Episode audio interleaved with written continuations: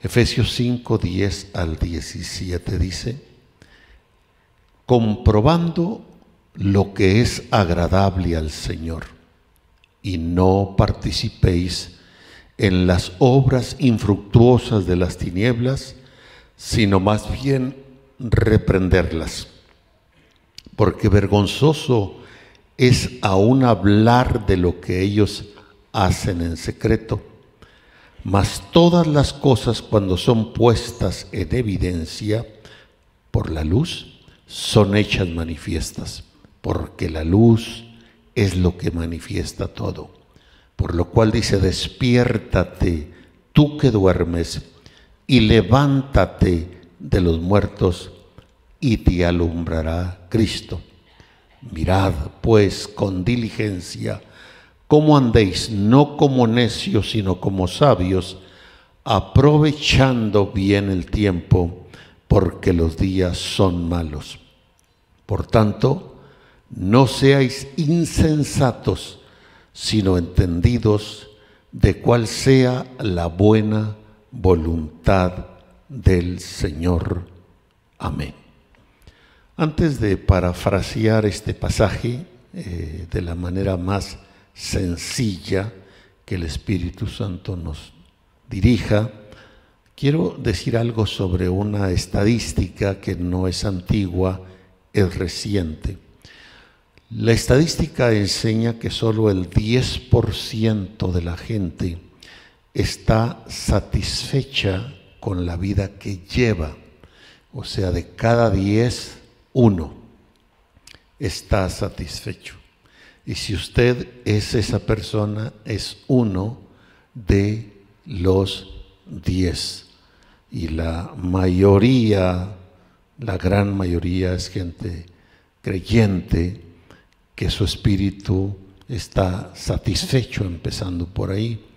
Y tal vez los que dieron respuesta a la encuesta ven la vida satisfecha solo desde un punto de vista de logros, desde un punto de vista de complacencia humana, ni siquiera quizá desde un punto de vista del alma, de la mente, de tener el conocimiento apropiado para dirigir la vida con un destino correcto. A veces quizá ni siquiera dieron la respuesta pensando en la satisfacción de su espíritu por una buena y excelente relación con Dios. Pero dejemos la encuesta ahí. Con todo y eso, nos parece tremendo que de cada 100 gentes, 10 vivan con satisfacción. Y eso, tan solo esa encuesta y al principio eh, que se marca, porque hay otras partes que voy a mencionar de la encuesta, nos dictan entonces por qué vivimos en una sociedad que va en descomposición o que está en descomposición, donde los matrimonios, las familias parecen disfuncionales, donde la sociedad no vive ordenadamente. Entonces, un 90% de la gente sencillamente manifiesta no estar satisfecho. Y el 70% ah, inclusive se queja de que no le gusta su cuerpo no le gusta su cara, no le gusta si está delgado, si está gruesito, grueso, o alto, o bajo, eh, no le gusta. Eh, entonces, 70%, imagínense, de cada 10, 3. Y eso hace que la gente pase demasiado tiempo en verse en el espejo, ¿no? A ver qué pelo se arregla, a ver qué, qué detalle hace, porque, porque no está satisfecho. Algunos eh, pasan más que el tiempo necesario quizá en el gimnasio o en el ejercicio y se estira y cuánta cosa. Por otro lado, la estadística señala que también perdemos el 60% del tiempo al día en atender asuntos que nos estresan y hacen infelices. Por ejemplo, quizá la mayoría tiene un trabajo que no va al trabajo con gusto. Este, va porque necesita trabajar, porque si no, no hay papa para comer. Pero 60% de la gente dice pasar el tiempo ocupado en el día atendiendo asuntos que, que no le gustan, le estresan, le hacen infeliz, pero tiene que hacerlo. Entonces, eso son, son estadísticas que de alguna manera son alarmantes. Si a esto añadimos para quienes eh, tienen una visión del vivir, para quienes viven tratando de redimir el tiempo, de aprovecharlo, pensar que dormimos un promedio de, el, de 20 años de nuestra vida. Eh, yo, por ejemplo, cuando recuerdo eso de cómo separamos las 24 horas para la faena, 8 horas de trabajo, 8 horas para atender cuestiones personales, etcétera, atender X o tal cosa, y 8 horas para dormir. Entonces, si voy a vivir 90 años, matemáticamente hablando es muy simple pensar que vine a este mundo a dormirme 30 años. Eso está espanta, ¿no? Acuéstese y, ahí estése por 30 años dormido. Pues ya estoy muerto. Entonces, por eso el verdadero cambio que la gente necesita o necesitaríamos no está en el peinado o cómo nos peinamos, no está propiamente en la apariencia que queremos proyectar cuando a veces diferimos mucho del verdadero carácter de lo que somos. El verdadero cambio tiene que ser, como se decía hace un momento por Jaciel, está en el corazón. Dios ve el corazón. No dice que ve solamente el corazón, pero Dios parte de ver el corazón y luego de ver la acción, porque es que la hizo en base a eso.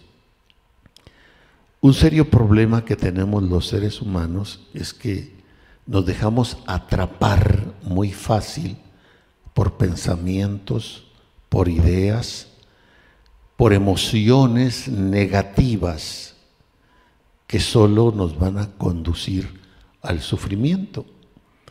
Entonces, es importante reconocer las, llamémosle, deficiencias que nosotros descubrimos con el ente honesto de visualizar las cosas, pero más que en otros, en, en nosotros mismos. Reconocer esas áreas débiles que podemos tener y tener toda la sana intención de corregirlas. Pero eso nunca de los nunca va a suceder bajo el efecto de una mente indisciplinada. La disciplina parte del pensamiento, parte de la mente antes que de la acción, porque tal es el hombre en su pensamiento, tal es él. He dicho muchas veces que eh, leemos, escuchamos de mucha gente que supuestamente vive en el éxito o alcanzó el éxito, y si nosotros quisiéramos devorar y comer eh, todos los libros que hay en el mundo que han escrito los exitosos y que hablan del éxito y que cinco pasos para el éxito y que otros diez pasos para el éxito, si realmente resumiésemos en una sola palabra a la gente que alcanza el éxito, y como yo he dicho, el éxito, más que verlo como una meta a alcanzar, hay que vivirlo como un estilo de vida. Así debe ser el éxito. ¿Y cómo es que se vive exitosamente? Pues con un estilo de vida que es afín al éxito. Y una mente indisciplinada nunca lo va a lograr. Y vuelvo a lo de los libros. Yo resumiría en una sola palabra a todos los libros escritos sobre cómo alcanzar el éxito y esa palabra sería disciplina. Ha sido gente disciplinada. Si es empresario, si es lo que sea, cantante, si, si, si es deportista, disciplina, disciplina, disciplina. Y quienes optan la disciplina, hay algunos que la toman porque quieren alcanzar aquello, pero en su corazón son indisciplinados y nunca ajustan ese corazón indisciplinado con, la disciplina y siempre sufren, sufren mucho, batallan mucho, le hacen al, al sacrificado porque toman esas disciplinas. Pero la gente que ama la disciplina, que se inclina a la disciplina, no sufre. Es, como la comida. Nosotros comemos la mayoría en base al, al gustito del paladar. Independientemente de alguna inclinación que difiere del paladar uno del otro, hay quien por la crianza que hemos tenido y las costumbres que hemos adoptado, que hemos adaptado al paladar a algo. Por ejemplo, si nos ponen un, plato de verduras y, nos ponen un cono de nieve, optamos por el cono de nieve. Y aunque estemos diabéticos y diabléticos, disciplina, disciplina, disciplina es algo importante. Entonces, si procuramos poseer una mente con dominio propio, y además bajo el dictado del Espíritu Santo, agrado que anhelamos alcanzar la mente de Cristo, la verdad es que dejaríamos de sufrir. O por lo menos sufriríamos menos en alguna que otra decisión. Ahora, todas las cosas creadas y principalmente nosotros los seres humanos, estamos predestinados, o sea, tenemos un destino anticipado por Dios a dónde vamos a ir a parar y qué hemos de llegar a ser, un destino anticipado. A los que antes conoció, a estos también predestinó para que fuesen hechos conforme a la imagen de su Hijo. El plan de Dios es que nos conoció desde antes de la fundación del mundo, nos creó en lugares celestiales, venimos a este mundo y anticipó un destino, porque si Dios crea algo, lo crea con propósito. Dios es un Dios de propósito. Imagínese un inventor que se la pasa, gasta la vida creando cosas que no sabe para qué son. Es impropio. Pues Dios, el que tiene esa sabiduría infinita, desde el momento que se puso crear y darnos el privilegio de la existencia, es con un propósito, es darnos un destino anticipado. Ese es el deseo de Dios y que seamos conforme a la imagen de su Hijo, que seamos como Él es. El destino de cada uno sencillamente es un asunto de la función de tiempo y por ello Satanás sabe eso y se convierte en el objetivo de Satanás y sus demonios. Quieren truncar nuestro destino quieren truncar el plan de Dios que está sobre nosotros y que sin duda es maravilloso. Una vida ligada a Dios, una vida de amor, una vida de paz, una vida de visión, una vida de propósito, una vida en la cual no hay engaño. Y Satanás quiere truncar eso, quiere meter lo otro. Una vida vacilante, indecisa, inquieta, insatisfecha, que parece que no lleva rumbo. Pues de ahí que los ataques del enemigo son siempre en respuesta al futuro nuestro, al futuro de cada uno, en el que nos espera. Él no quiere que alentemos un futuro con certeza, con fe, con confianza, con seguridad, esperanzador, ¿no? Él quiere que caminemos como, como en un vacío, como sin rumbo. Entonces, los ataques contra cada uno siempre están dirigidos contra nuestro futuro, no en contra de nuestro pasado. Lo que pasó ya pasó. Y si hicimos mal, pues hay que arrepentirnos y no repetir los mismos errores. Entonces, lo que hoy estamos sembrando es lo que vamos a cosechar en el mañana. Y lo cierto es que Satanás y sus demonios temen a nuestro futuro, porque nuestro futuro aún ha de ser más glorioso que nuestro pasado.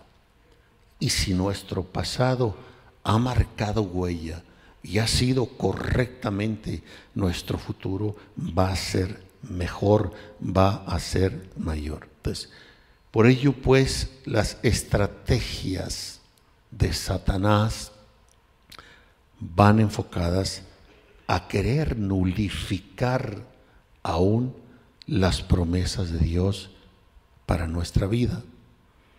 El que no se cumplan inclusive de nosotros, aunque Dios lo haya dicho, y que finalmente nos rindamos cayendo en el desánimo, en el desaliento, antes que las promesas de Dios se cumplan en el tiempo que Dios lo ha determinado.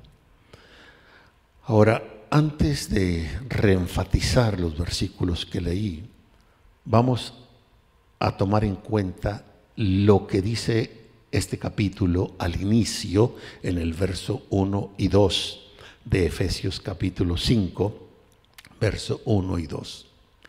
El verso 1 de Efesios 5 dice, sed pues imitadores de Dios como hijos amados y andad en amor como también Cristo nos amó y se entregó a sí mismo por nosotros, ofrenda y sacrificio a Dios en olor fragante.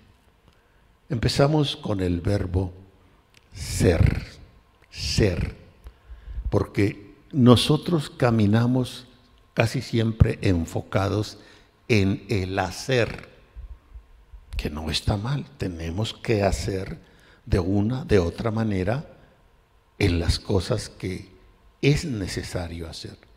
Pero nos olvidamos de el ser antes que el hacer. Por eso inclusive ese pasaje tan conocido de Mateo 7 como parte del Sermón del Monte, muchos me dirán aquel día, Señor, en tu nombre hicimos, hicimos, profetizamos, hicimos milagros, hicimos, hicimos. Y a su edad, no os conozco, apartados de mí, obradores de maldad. ¿Por qué? Porque sus vidas fueron enfocadas en el hacer de Dios ¿Por qué? Porque el texto dice, en tu nombre hicimos milagros, en tu nombre profetizamos. Hicieron en el hacer algo correcto, usaron el nombre, pero finalmente Dios puede decir, bueno, fíjense lo que me están diciendo, en mi nombre profetizaron, en mi nombre hicieron milagros. Entonces finalmente, ¿quién los hizo ustedes o yo? Pues yo, dirá el Señor.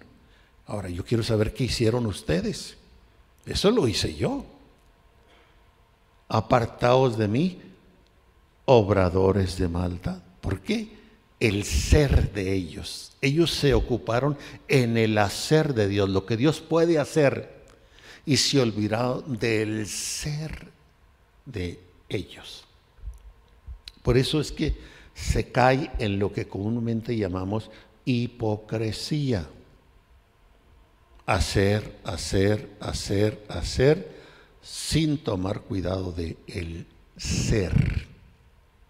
Y tenemos que partir de ahí. Y lo que el apóstol está diciendo, sed pues, está hablando del ser de cada uno.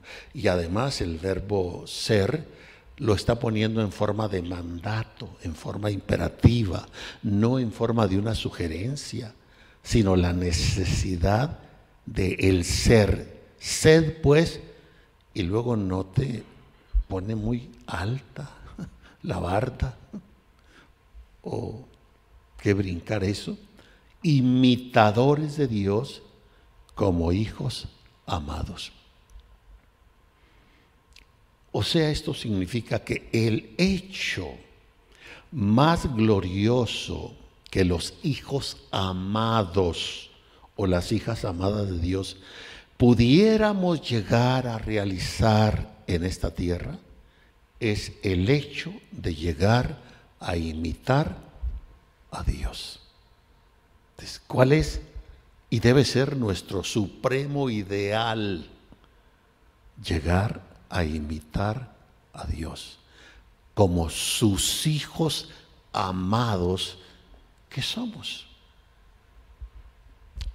Las cosas que se reproducen tienden a imitar aquello que les dio el privilegio de existir como un producto de reproducción. Por ejemplo, la gallina tiene sus pollitos. ¿Qué hacen los pollitos? Imitan la gallina y el gallo. Las borreguitas, las ovejitas, ¿qué hacen? Imitan a las ovejas grandes. Cualquier, cualquier, desde una planta. Si nosotros somos hijos de Dios, los hijos amados de Dios. ¿A quién vamos a imitar? ¿A los changos? No, vamos a imitar a Dios. Los changuitos imitan a los changas. Pero nosotros a quién debemos imitar? A Dios. Y yo les me voy a confesar delante de Dios y de ustedes, a mí me arde el corazón así a ver a tantos cristianos que en lugar de enfocarse en una vida que imite a Dios, están bobeando para todos lados a ver a qué tonto imitan, a ver qué bobería hay allá afuera para imitarla. Y yo digo, ¿cuándo vamos a imitar a Dios? Y hasta decimos, ¿te pareces a fulano, a fulana? Y desde artistas y deportistas para arriba. Y algunos hasta imitan a los animales. Pero los hijos amados se les ordena, no se les sugiere que imiten a Dios. Y por eso, partiendo de este principio, que vamos a ver mucho más, es por eso que el mundo está en esa condición desde el 90%, el 60, el 70, porque no estamos enfocados correctamente. Sed pues imitadores de Dios. No es una sugerencia, es una orden. Y si es una orden y no una sugerencia, es que es posible imitar a Dios. ¿Qué pasa? Estamos muy distraídos imitando otras cosas, menos a Dios y queremos parecernos a todo mundo, menos a Dios. Y luego dice, y andad, otra vez el verbo andar en forma imperativa, en forma de mandato, y andad en amor. No dice con amor, sino en, dentro. Hay que imbuirnos, hay que meternos y andad en amor. Esa es la primera gran imitación hacia Dios. El amor es Dios y nosotros debemos andar en amor. Y es así como todas las cosas las vamos a hacer en amor. Y es así que todo lo que hagamos va a ser tomado en cuenta en el cielo. La recompensa será inmensa. Y es así que nuestro vivir será un vivir satisfactorio. Todos tenemos la experiencia cuando hemos optado por alguna circunstancia de la vida o en el trato con las personas, de tomar un momento de rebelión o de amargura o de apatía, posturas que no son las correctas. Y la verdad es que no nos sentimos bien, nos sentimos mal. La cosa no es por ahí. Hasta que decidimos perdonar, verdaderamente olvidar, o hasta ignorar una situación de esas y reconectarnos con el Señor, es que nos regresa la paz y la satisfacción del vivir. Y andad en amor. Y luego nos pone el modelo como también Cristo. Cristo es nuestro modelo. Su modelo es Cristo, mi modelo es Cristo. Yo no quiero ser modelo de nadie y no por eso voy a querer justificar de que yo voy a vivir como me dé la gana. Pero yo quiero inspirar a la gente para que tome a Cristo por modelo, no que me tome a mí, porque yo soy un humano que en cualquier momento pueda fallar en alguna forma o manera. Como también Cristo nos amó y nos amó de tal manera que lo expresó en los hechos, en el hacer, porque se es. Se entregó a sí mismo por nosotros. El amor sacrificial, que, es cuando se expresa a su grado más alto el amor, cuando hay momentos de, sacrificio, de sacrificio por ejemplo, el amor de una madre. Yo digo, yo creo que nadie más puede tener una criatura con esos dolores de parto que ni siquiera nos lo imaginamos los hombres y recién aliviada, si diez veces la criatura pega de lloridos porque tiene un cólico, porque quiere tetera, no es el varón que brinca de la cama, dice, ay, gloria a Dios, mi hijito, voy a atenderlo. No, no, no es esa mujer que con amor se levanta. Pasan los días y está toda ojeruda, donde no duerme. Pero ahí está, ¿por qué lo hace? Por amor. Y luego todavía, al menos yo recuerdo a mi esposa, seis hijos y casi uno detrás de otro. Y hoy se aliviaba y sin que yo le dijera otro día se levantaba y me hacía desayuno para irme al trabajo. Y me echaba lonche, perdón que lo diga corazón. ¿Y por qué se hace eso? Y no haciéndolo con reniegos, sino por amor, el amor sacrificial, ¿no? Entonces, en el caso de Cristo, que es Dios manifestado, en carne y después se vuelve espíritu, es hecho espíritu, nos muestra este amor por nosotros, ofrenda y sacrificio a Dios en olor fragante. Olor fragante. Preguntémonos esto.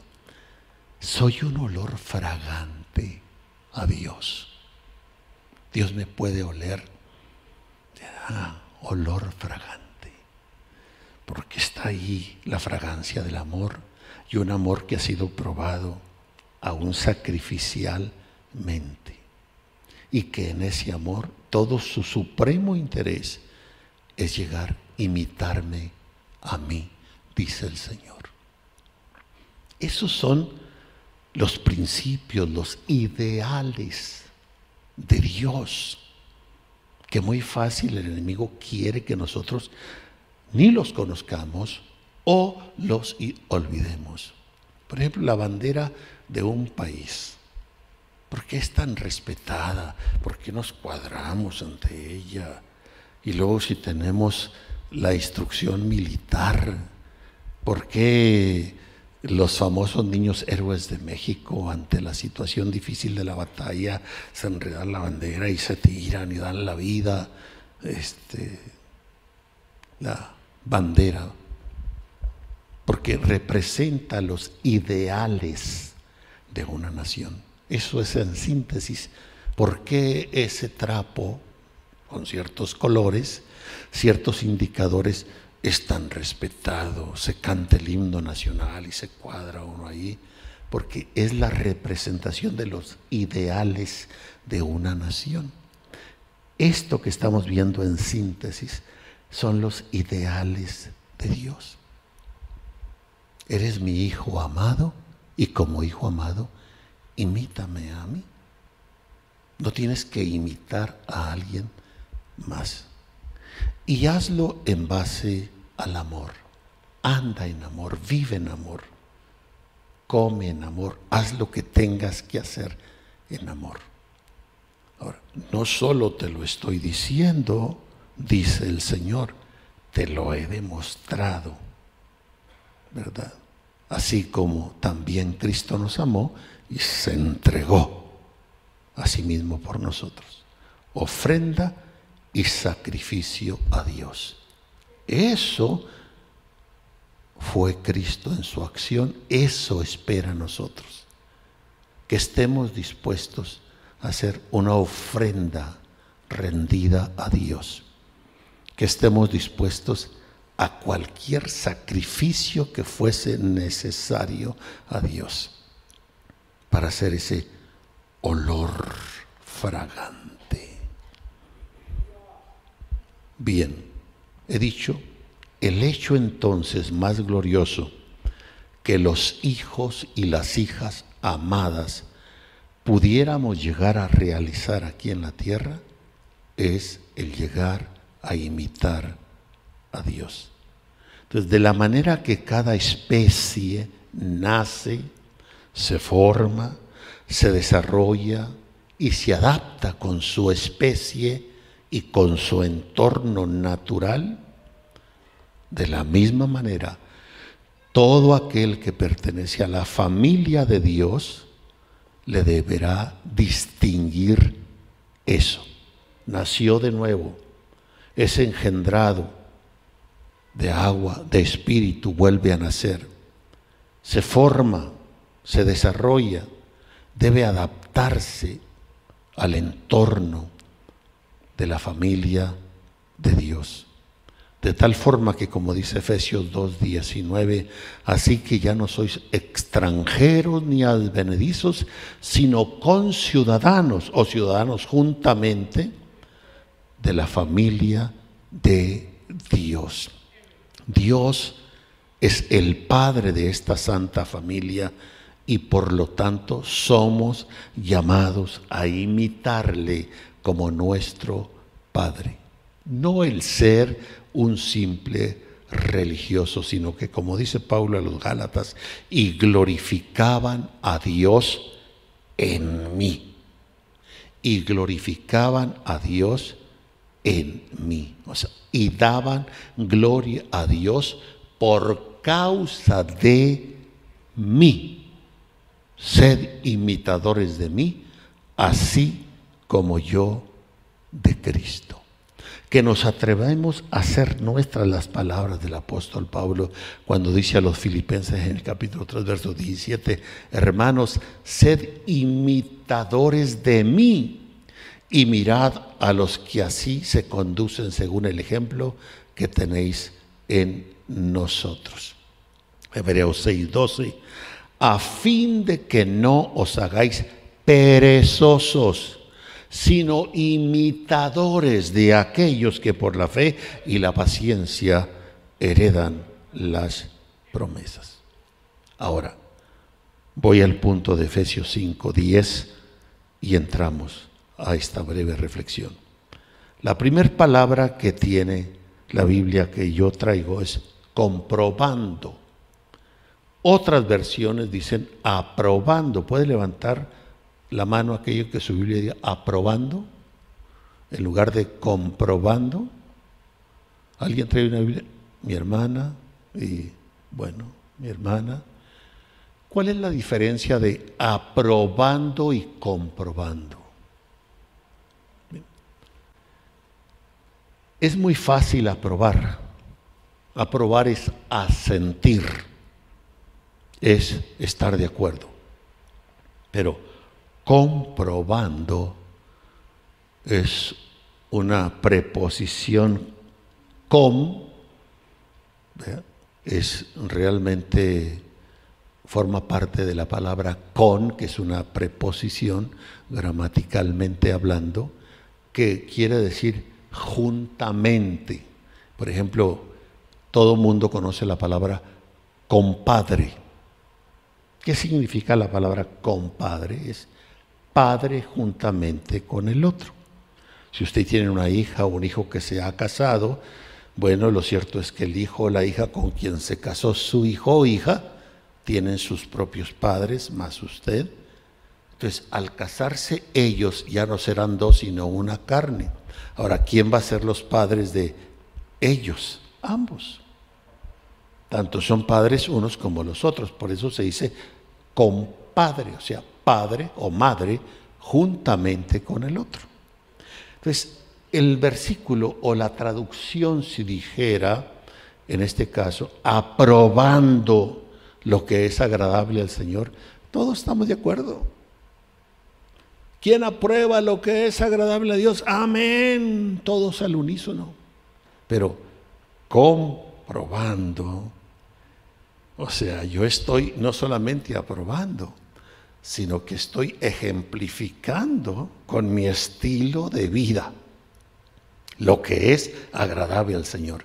No solamente estoy aprobando y asintiendo y diciendo amén, no, no, no. Lo estoy viviendo lo vivo. Imito a Dios, ando en amor, comprobando. O sea, es fácil quedarnos fuera. Órale, ¿aprueba o no aprueba? Sí, estamos llenos de gente que aprueba o desaprueba. Pero ¿quién comprueba? ¿Quién está ahí para aprobarlo? Y es lo que el apóstol está diciendo a la iglesia de Éfeso, comprobando, o sea, con tu ejemplo, estás no solo aprobando, asintiendo, estás mostrando lo que es agradable al Señor. Pensemos en eso. Mi estilo de vida diario está enfocado a eso, agradar a Dios desde lo que pienso. Cuando estamos conscientes de eso, aparece en nosotros un celo santo, no una religiosidad hipócrita aparente, un celo santo que vamos a cuidar hasta lo que pensamos. Si un pensamiento no es propio, porque no agrada a Dios, yo no lo voy a permitir, lo voy a echar fuera en el nombre de Jesucristo desde mis pensamientos, mis emociones, mis sentimientos, no se diga mis actos. Las cosas llegan a ser condenables o reprobables cuando ya se hacen, porque nadie hace las cosas en automático. Primero las pensó y aprobó ese pensamiento pecaminoso, impropio. Y luego sus emociones se fueron enredando con ese pensamiento impropio. Luego surgió el sentimiento que ya no se puede soportar más que hacer aquel acto indebido y de ahí viene el jalón a la palanca del ejercicio de la voluntad para hacer lo que no debíamos de hacer. Entonces cuando alguien dice, es que no sé, bueno, ¿cómo lo hiciste en automático? O primero empezaste aquí comprobando lo que es agradable al Señor. ¿Para qué me crió Dios a mí? ¿Para qué le crió usted? Para gloria de Él. Para gloria mía los crié, dice Dios. Para gloria mía los crié. Entonces, yo debo pensar que yo debo cuidar mi estilo de vida que esté inclinado a dar gloria a Dios, en hacer lo que es agradable a Dios. Entonces, es horrible cuando uno tenemos ignorancia de la palabra de Dios, aunque podamos conocer otras muchas cosas. Segundo, que habiendo conocido lo que Dios dice, nos inclinemos por hacer lo que es impropio. Entonces, puedes ir conmigo comprobando lo que es agradable al Señor. Y si así es, note que el verso 11, y voy a tener que terminar porque ya me pase con el tiempo, empieza con una Y el verso 11. Y una Y es una conjunción, y una conjunción indica que lo que enseguida se expresa está totalmente ligado con lo dicho anteriormente. Entonces, si yo voy a comprobar lo que es agradable al Señor, no voy a participar en las obras infructuosas de las tinieblas, sino más bien las voy a reprender las voy a reprender. Pero no, en lugar de reprenderlas, ah, me atraen, me envuelvo, me enredo. Verso 12, porque vergonzoso es aún hablar de lo que ellos hacen en secreto.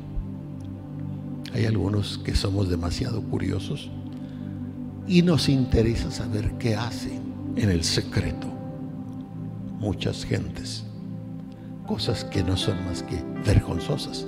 Pero cuando hemos perdido la vergüenza, el pudor, la honestidad, nos vale. Todo lo vemos igual. Verso 13, mas todas las cosas, cuando son puestas en evidencia por la luz, en este caso la palabra de Dios, son hechas manifiestas porque la luz es lo que manifiesta todo, por lo cual dice, y este es el tema que realmente quisiera tocar, pero pues será hasta el próximo, por lo cual dice, despiértate tú que duermes, con lo que empezó el primer canto. La primer párrafo tiene que ver con despertar.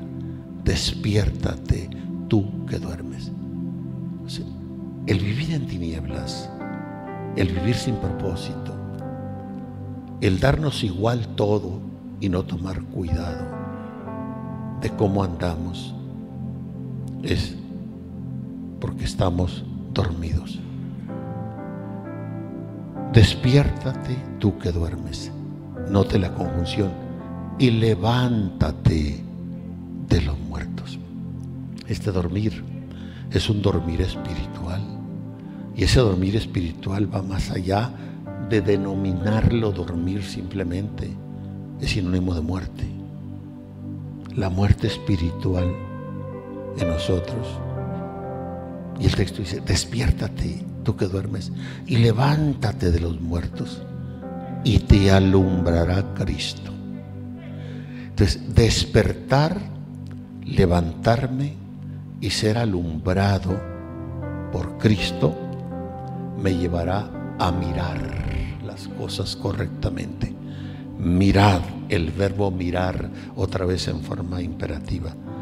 Mirad pues con diligencia cómo andéis, cómo vivís. Esa, esa diligencia casi nunca la aplicamos, a veces ni en el trabajo. Yo creo que la única ocasión en que aplicamos las diligencias cuando vamos a pagar algo en la tienda, si nos dieron el cambio correcto. Fuera de ahí no usamos diligencia. Ni siquiera cuando vamos manejando, a pesar de que nuestra vida está en riesgo. Mirad pues con diligencia cómo andéis, cómo vivís. Entonces, ¿cómo debe vivir los cristianos que imitan y procuran imitar a Dios? Diligentemente, con diligencia, con sumo cuidado, no como necios. ¿Cómo vive una persona que no es diligente en su vivir? Un necio. Hace como le da la gana, como le venga en gana. Ah, pero cuando está en problemas muy serios en esta vida, ya no se diga en el infierno donde ya no hay remedio. Queremos que todo el mundo nos auxilie. Culpamos a Dios. Si Dios es bueno, si Dios es amor, ¿por qué estoy en esta condición? Es, una consecuencia de tu vida necia, negligente. Lo contrario de ser sabios. Con diligencia no como necios, sino como sabios. Verso 16, aprovechando bien el tiempo. Aprovechando, esa es una de las cosas que a mí me carcome cuando mido mi tiempo del día o de lo que hice o no hice. Y si no lo aproveché, es tiempo que ya no va a regresar. Ay, Dios mío ay, se me fue el tiempo y no hice nada que fuese útil, simplemente lo maté, lo asesiné. Es lo más valioso, el tiempo. Pero no damos cuenta hasta que no nos estamos muriendo cuando decimos hagan algo. No importa, es que papá, hay un médico, pero allá está en el otro lado del globo terráqueo y tendrías que vender todo y gastar todo. No importa. ¿Qué está buscando? Tiempo, más tiempo de vivir.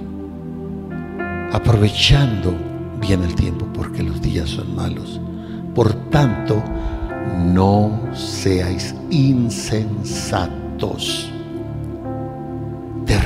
Insensatez de no saber utilizar el tiempo correctamente, de no vivir diligentemente de no creer que lo más grande que podemos llegar a realizar en esta vida es imitar a Dios y andar en amor, imitar a Cristo.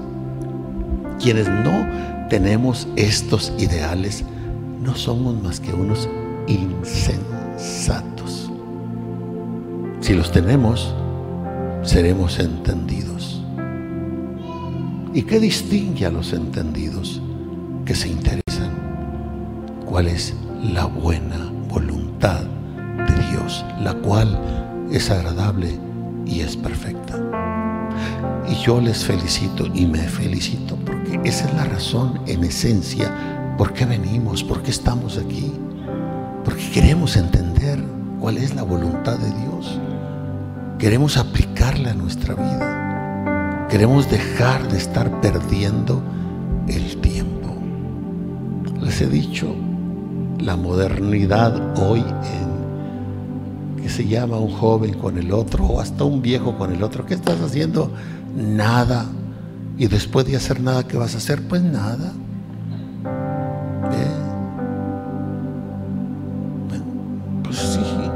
Yo, estoy igual. ¿Qué te parece si nos vamos a matar el tiempo como si no lo estuviera matando ya? ¿A dónde? Pues a ver, ¿a dónde? Al cine o lo que sea. Y se juntan para hablar que de Dios, edificar sus vidas, no para hablar mensadas.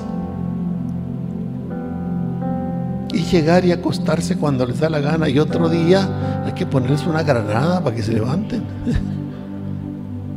E-, ese es el estilo de vida. Y que dicen pura vida. Cuando alguien a mí me dice pura vida, pura. ¿Cómo confunden la vida con la muerte, hombre? Jamás ni en sueños quiero estar yo en ese estilo de vida si es que se le puede llamar vida.